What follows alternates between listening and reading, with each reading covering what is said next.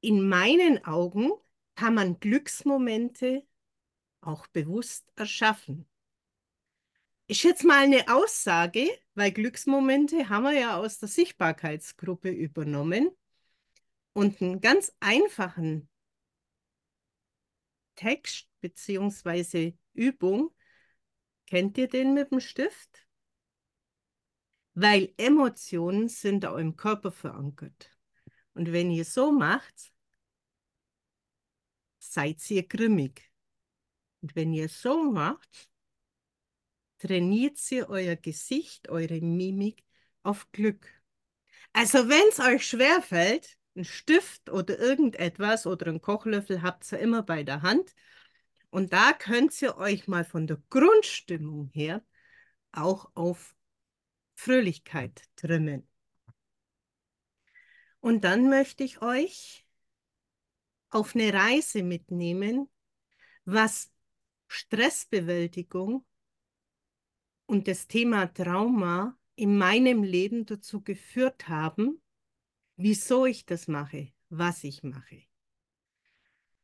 Und da dazu war es der Moment in meinem Leben, wo alles stillstand.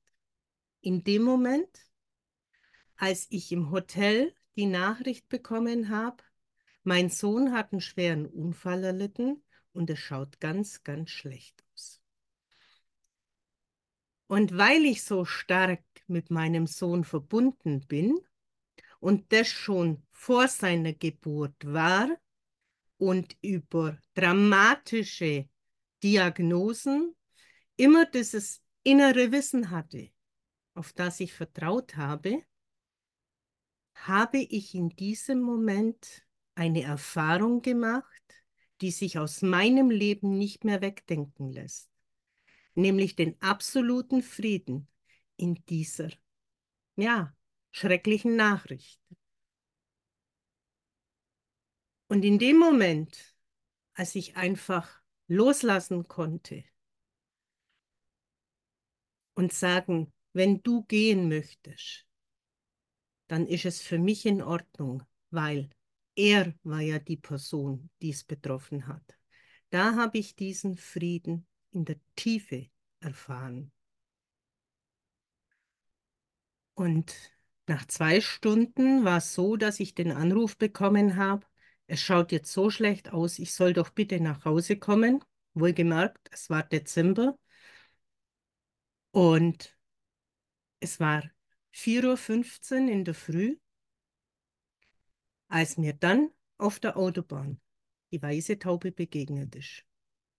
In dem Moment, als in mir klar war, wenn es für dich besser ist, darfst du gehen und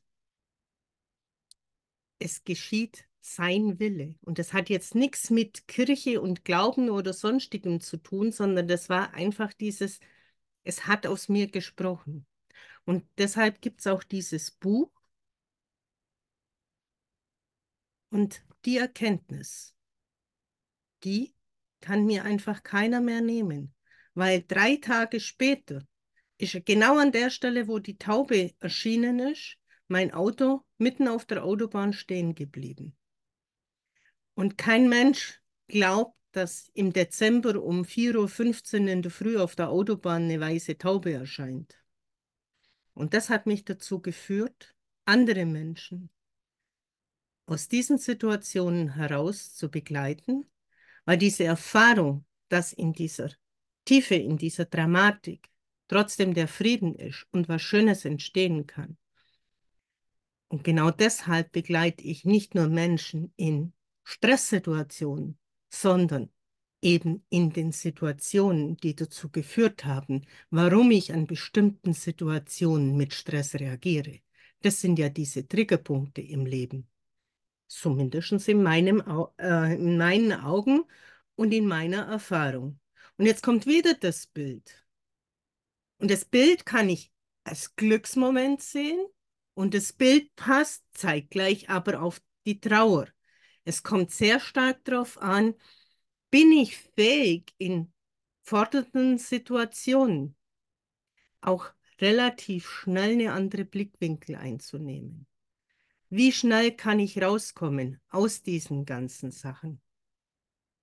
Und für alle, die was Ähnliches erlebt haben, die Erinnerungen sind immer die Frage, schaue ich auf das Negative oder schaue ich auf das Positive? Und meine Auffassung und mein Leben richtet sich auf das Positive. Und wie komme ich schneller aus dem Ganzen heraus?